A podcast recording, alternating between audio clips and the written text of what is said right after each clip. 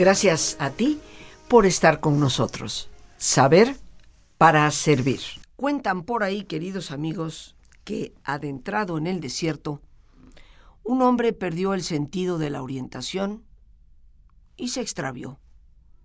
De aquí para allá, bajo un sol implacable, no lograba encontrar la dirección correcta. Exhausto, se desplomó sobre la arena que ardía, por supuesto que ardía. De pronto divisó una caravana a lo lejos.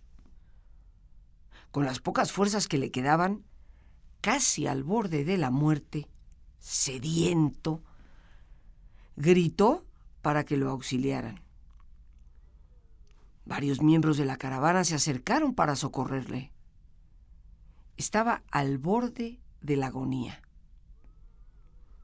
Lo rodearon, le miraron con curiosidad y escucharon el ruego que salía como un hilo, un muy tenue hilo de la voz de aquel hombre.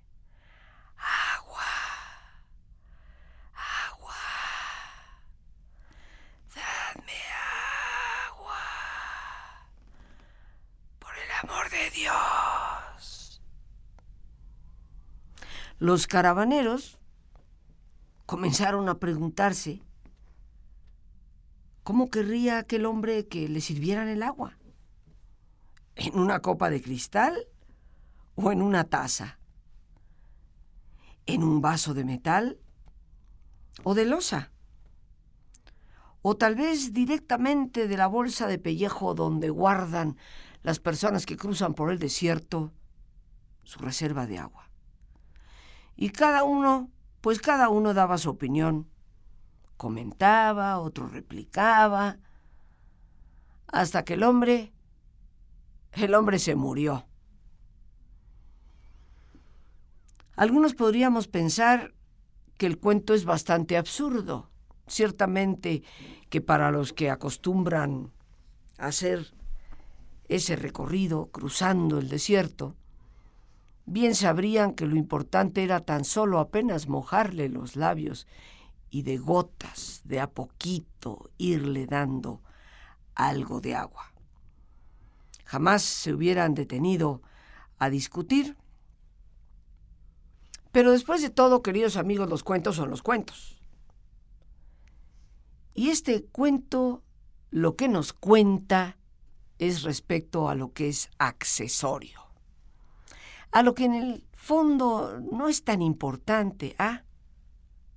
Ah, pero nos desgastamos la vida en lo accesorio.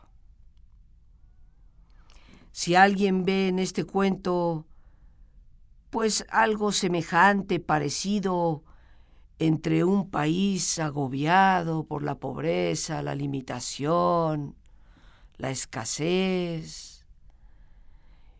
si alguien ve alguna semejanza, es una pura casualidad. Yo por lo menos con tristeza veo que ciertamente en vez de discutir lo importante, lo que salva la vida y de hacer las cosas, se va el tiempo en discusiones que en todo caso solo convienen a los que llevan las copas de cristal o las tazas, ya sean estas de metal o de losa, pero no al que requiere de tomar el agua. El sabio Buda ya hacía referencia a la atención debida y la atención indebida. Lo que significa en pocas palabras, mis queridos amigos, la atención que está puesta en lo que se debe, y la que no debería ni siquiera de existir. Esa atención indebida es obviamente la que no procede, sobre todo en determinadas circunstancias.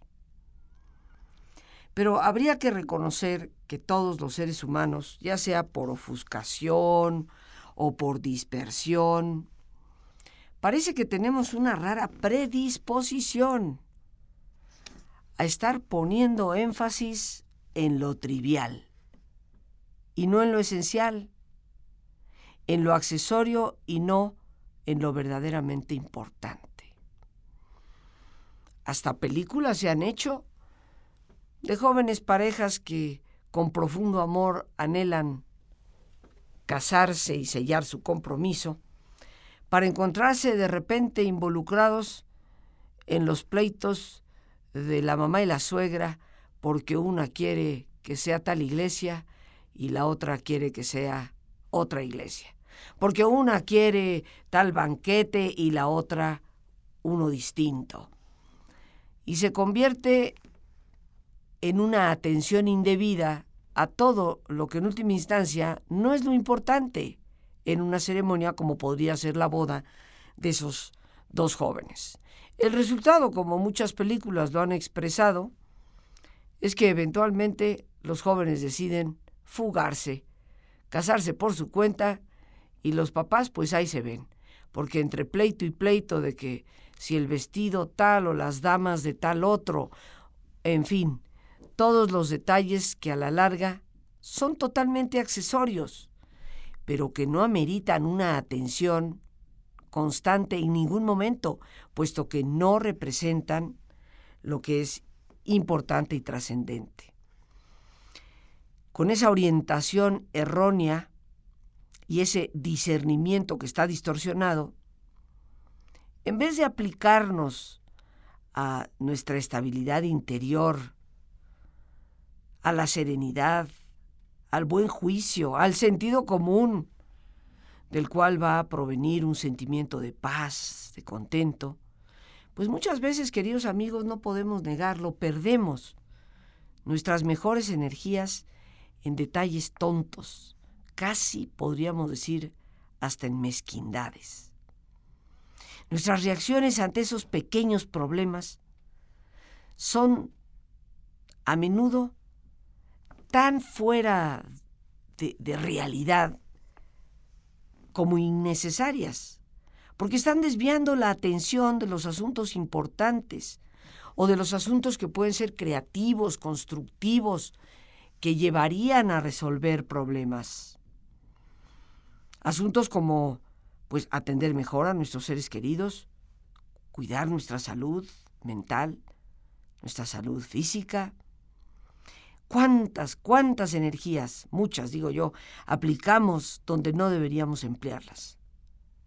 Y en cambio, parece que no sabemos orientarlas hacia donde necesitamos invertirlas.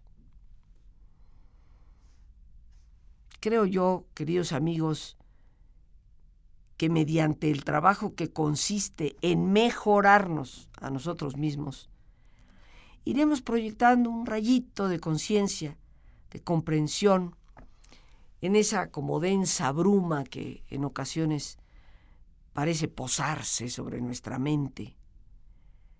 Y cuando la mente está como embotada, pues nacen actitudes equivocadas. Y de esto la consecuencia, el dolor propio y el dolor ajeno.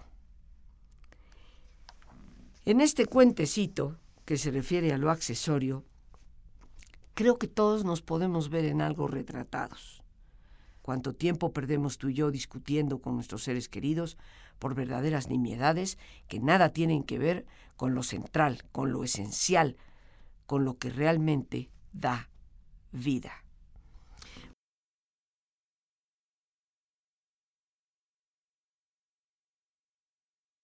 Eran eran diez y eran buenos amigos, de gran corazón, pero también bastante torpes. En cierta ocasión, se pusieron de acuerdo para hacer una excursión al campo con el fin de pasar un día placentero. Temprano por la mañana, se reunieron a la salida del pueblo y comenzaron a andar, alegres, relajados, tranquilos Platicaban y bromeaban sin cesar, cuando de pronto advirtieron que un río pues se interponía en su camino.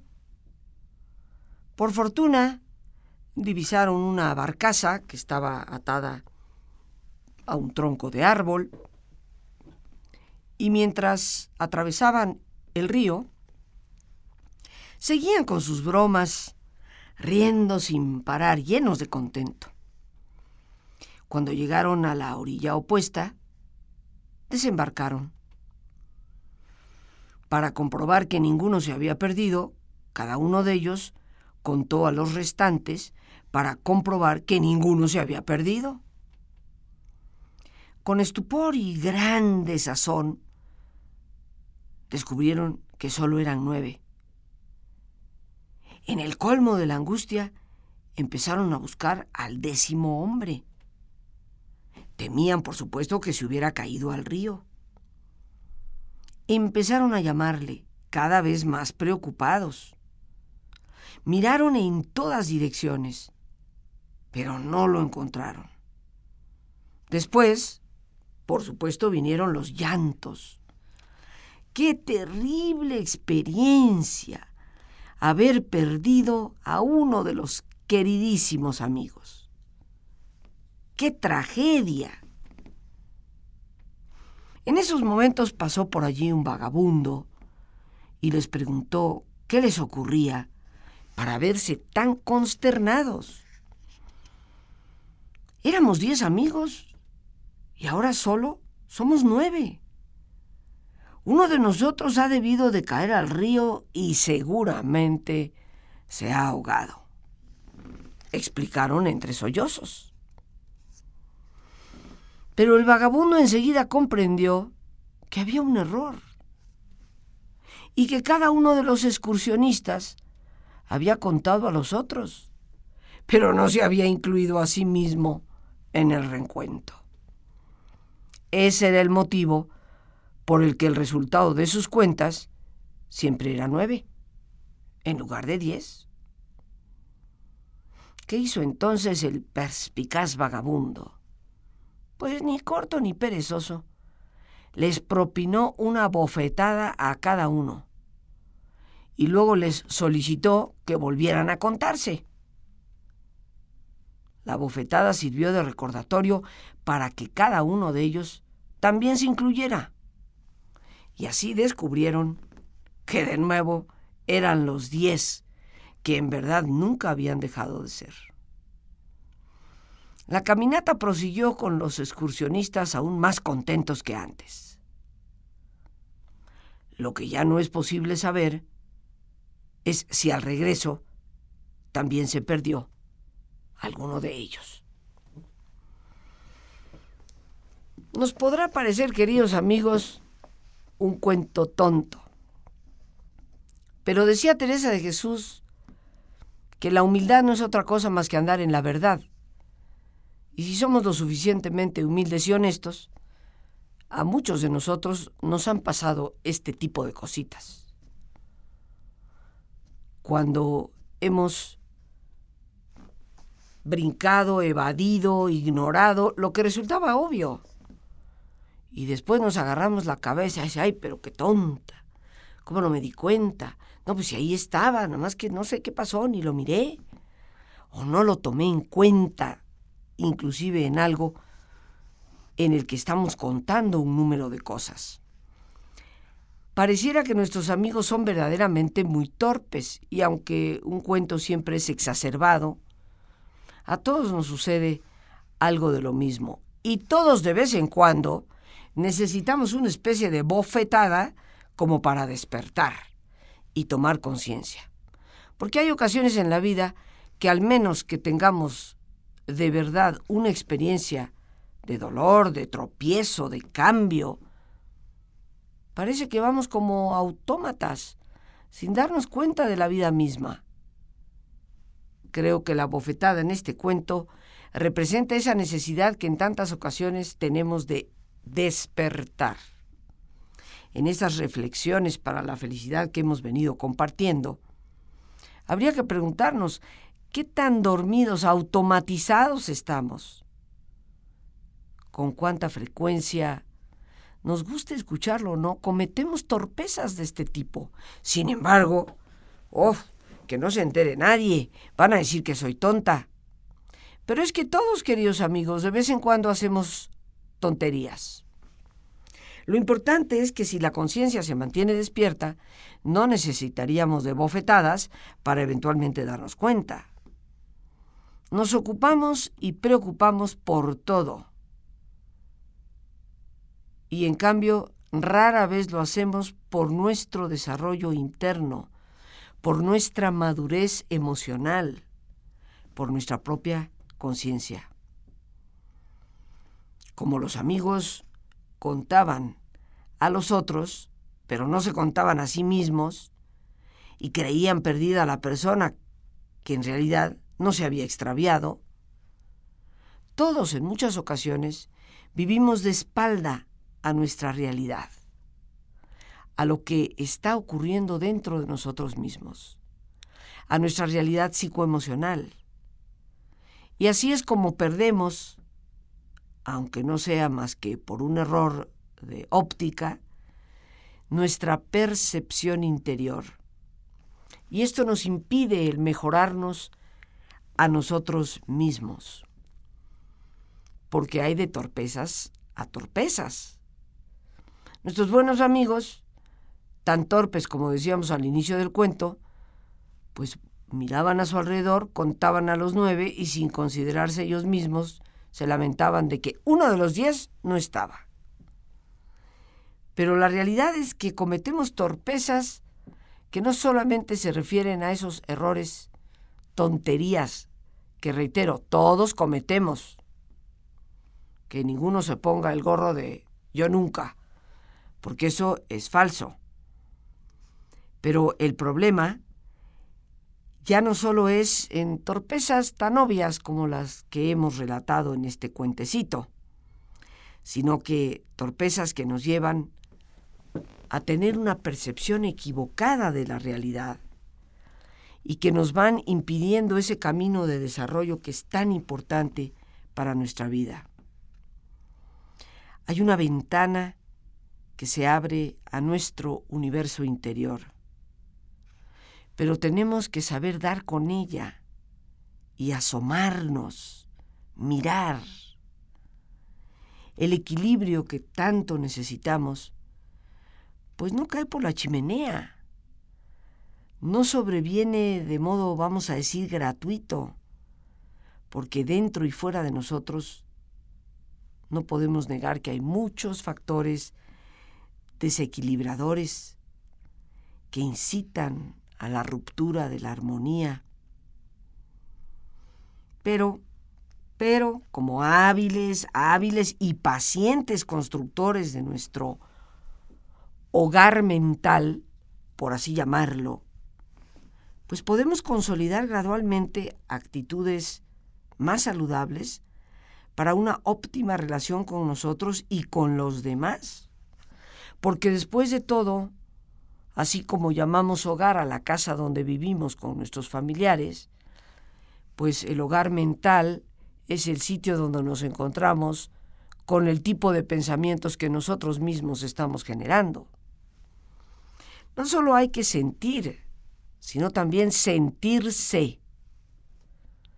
No solo hay que saber, sino también saberse. Tomando conciencia de uno mismo, aumentando la vigilancia, vigilancia sobre nuestra propia persona, es posible vivir y actuar sin depender de lo que no somos. Y sobre todo desde un espacio imperturbable de quietud. Porque así como los amigos de este cuento, por torpeza no se contaban a sí mismos, ¿cuántas torpezas no cometemos tú y yo? Por esa perturbación, esa inquietud, ese malestar que tenemos en el interior. ¿Qué nos prejuicia? que nos lleva a tomar decisiones precipitadas? que nos aleja de un camino certero de mayor sabiduría. Y así todos nosotros podemos reconocer que pues la felicidad no depende de que seamos perfectos. Todos nos equivocamos. Pero en lo que se refiere a ser conscientes de nosotros mismos, tenemos únicamente dos opciones, o serlo o no serlo. Y en cada una de ellas tenemos una posibilidad de vida muy distinta. Ser consciente de uno mismo es, a pesar de los errores, poder participar, corregir, mejorar, sin que la vida necesariamente nos golpee, sin que la vida nos propine una bofetada. Pero si vamos por la vida sin conciencia personal, estaremos expuestos a todo tipo de catástrofes, que más que venir de afuera, están siendo provocadas por nuestra propia torpeza, porque vivimos en el fondo con una persona verdaderamente ajena, extraña a nosotros mismos, que es curiosamente nuestra propia persona. Ojalá lo reflexionemos y no necesitemos mayor cantidad de golpes para tomar conciencia. Bien amigos, listos ya para relajarnos. Como es nuestra sana costumbre, te pedimos que te pongas cómodo y si te es posible hacer el alto completo y total, qué mejor que cerrar tus ojos. En una posición cómoda y con tus ojos cerrados, toma conciencia de tu respiración. Siente el entrar y el salir del aire en tu cuerpo. E imagina cómo al inhalar, así como llevas oxígeno a tus células, inhalas también serenidad para tu mente. Al exhalar, así como tu cuerpo se libera de toxinas, imagina que tu mente se libera en ese aire que exhalas de todas las presiones y todas las tensiones. Respira profundamente. Y concentra tu atención en tu cuero cabelludo. Relaja todos los músculos que cubren tu cabeza.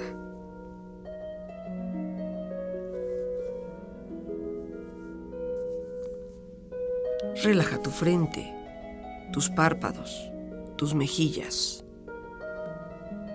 toda la piel que cubre tu cara.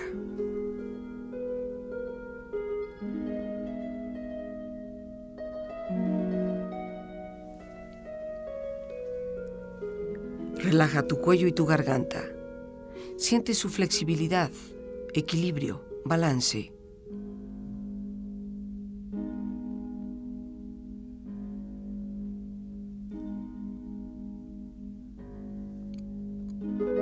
Relaja tus hombros, brazos y manos, así como tu espalda. Siente una agradable sensación que relaja todos los músculos en estas partes de tu cuerpo.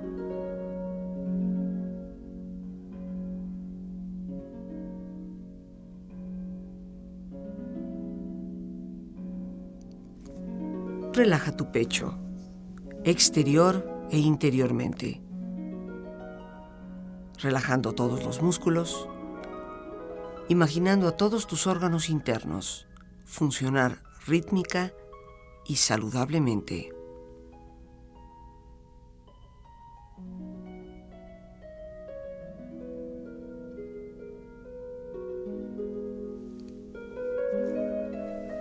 Relaja tu abdomen, exterior e interiormente. aflojando todos los músculos, imaginando todos tus órganos internos funcionar rítmica y saludablemente.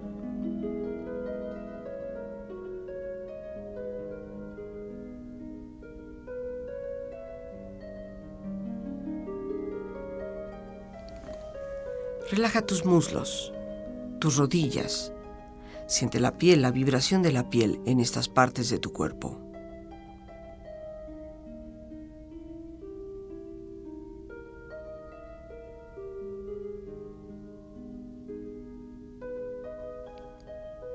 Relaja tus pantorrillas y tus pies.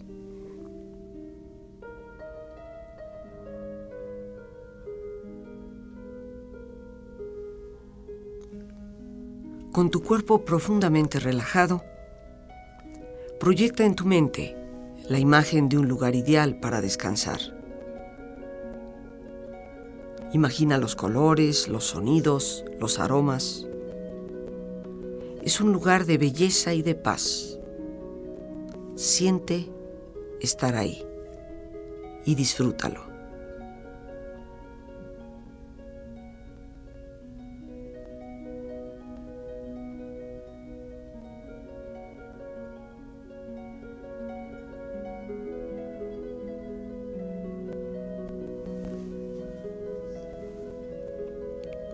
Con tu cuerpo relajado y tu mente serena, reflexiona.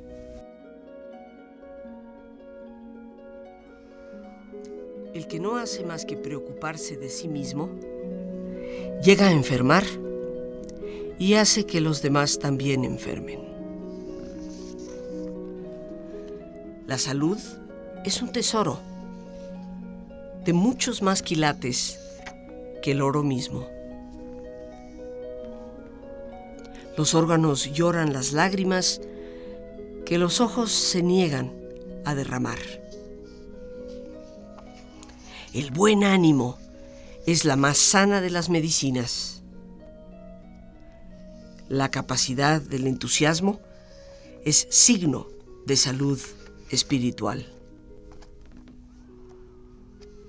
La enfermedad es el resultado no solo de nuestros actos, sino también de nuestros pensamientos. La esperanza es, sin duda, el mejor médico. El que quisiere tener salud en el cuerpo, procure tenerla primero en el alma.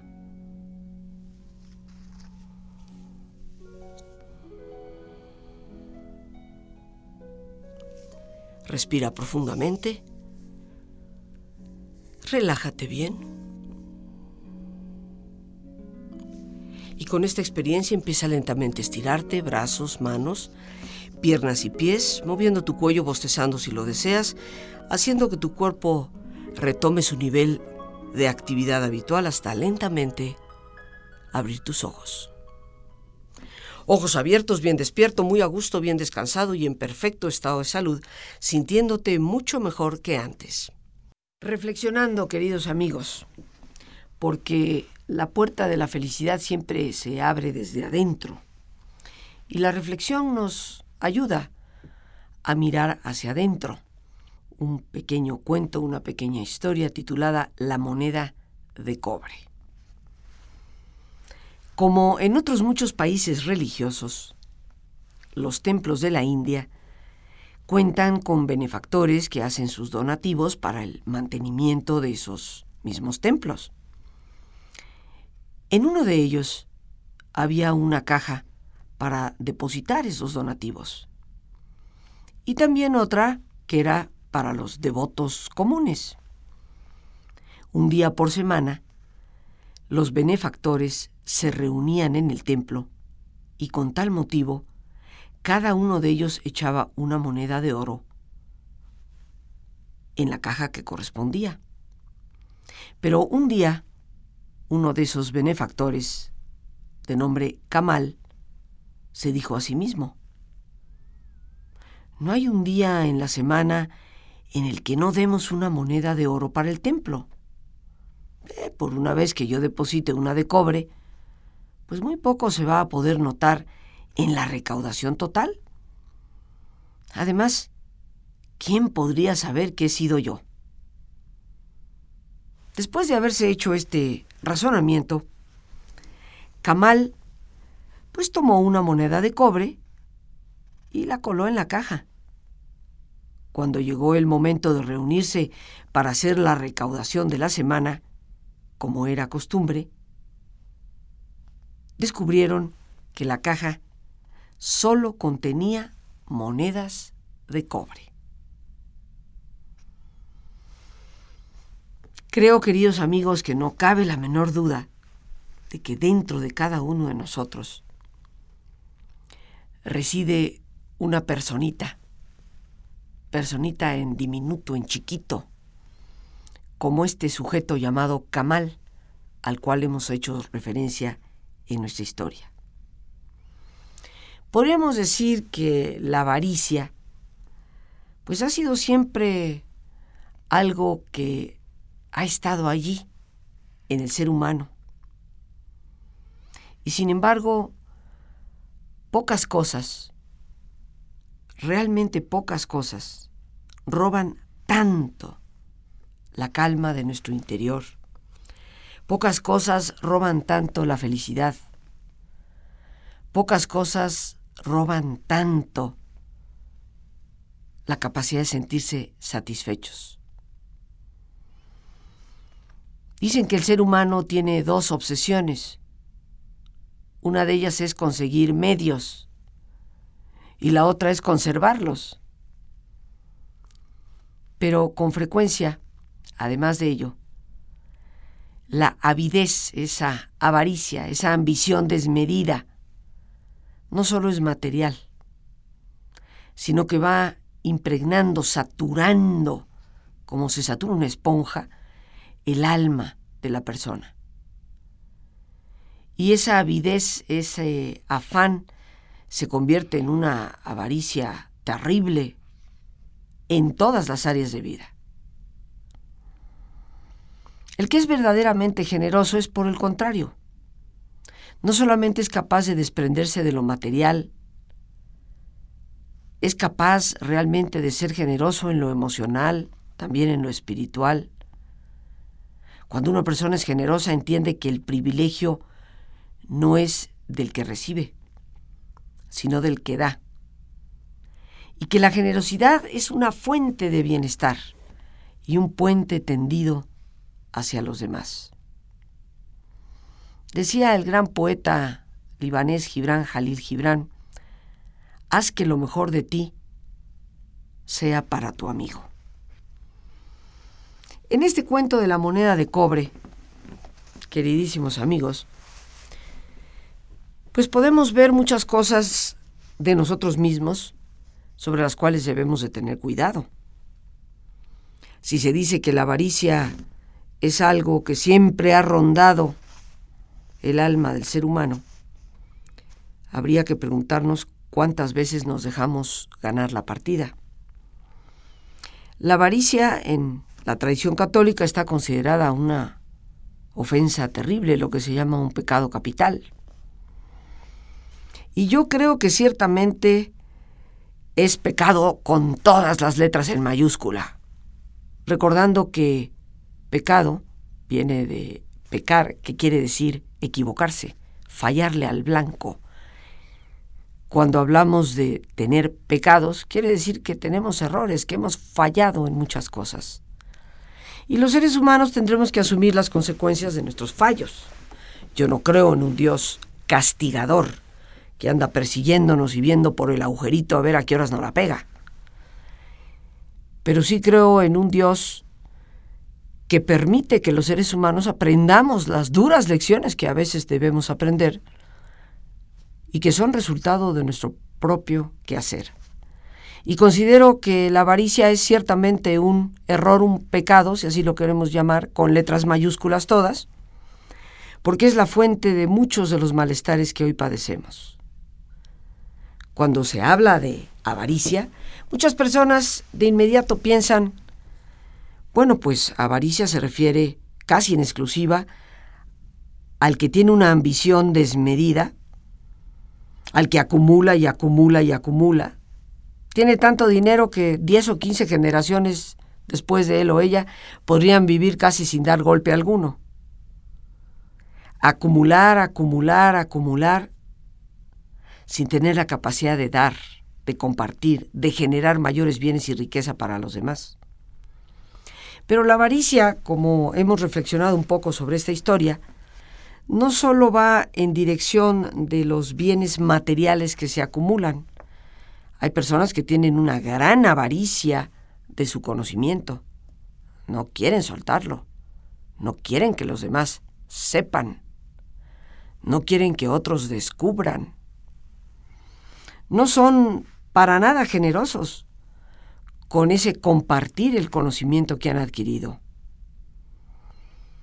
La avaricia causa, como dije hace unos instantes, creo yo, la mayor parte de los problemas que hoy existen en el mundo. Vivimos en un mundo de grandes desigualdades, en donde sabemos que muchos, no solo de nuestros compatriotas, sino, sino también de nuestros cohumanos en este planeta, pues viven en la miseria. La avaricia va desde tener un closet lleno de zapatos que nunca se utilizan, porque es nada más el afán de comprar zapatos, ¿no?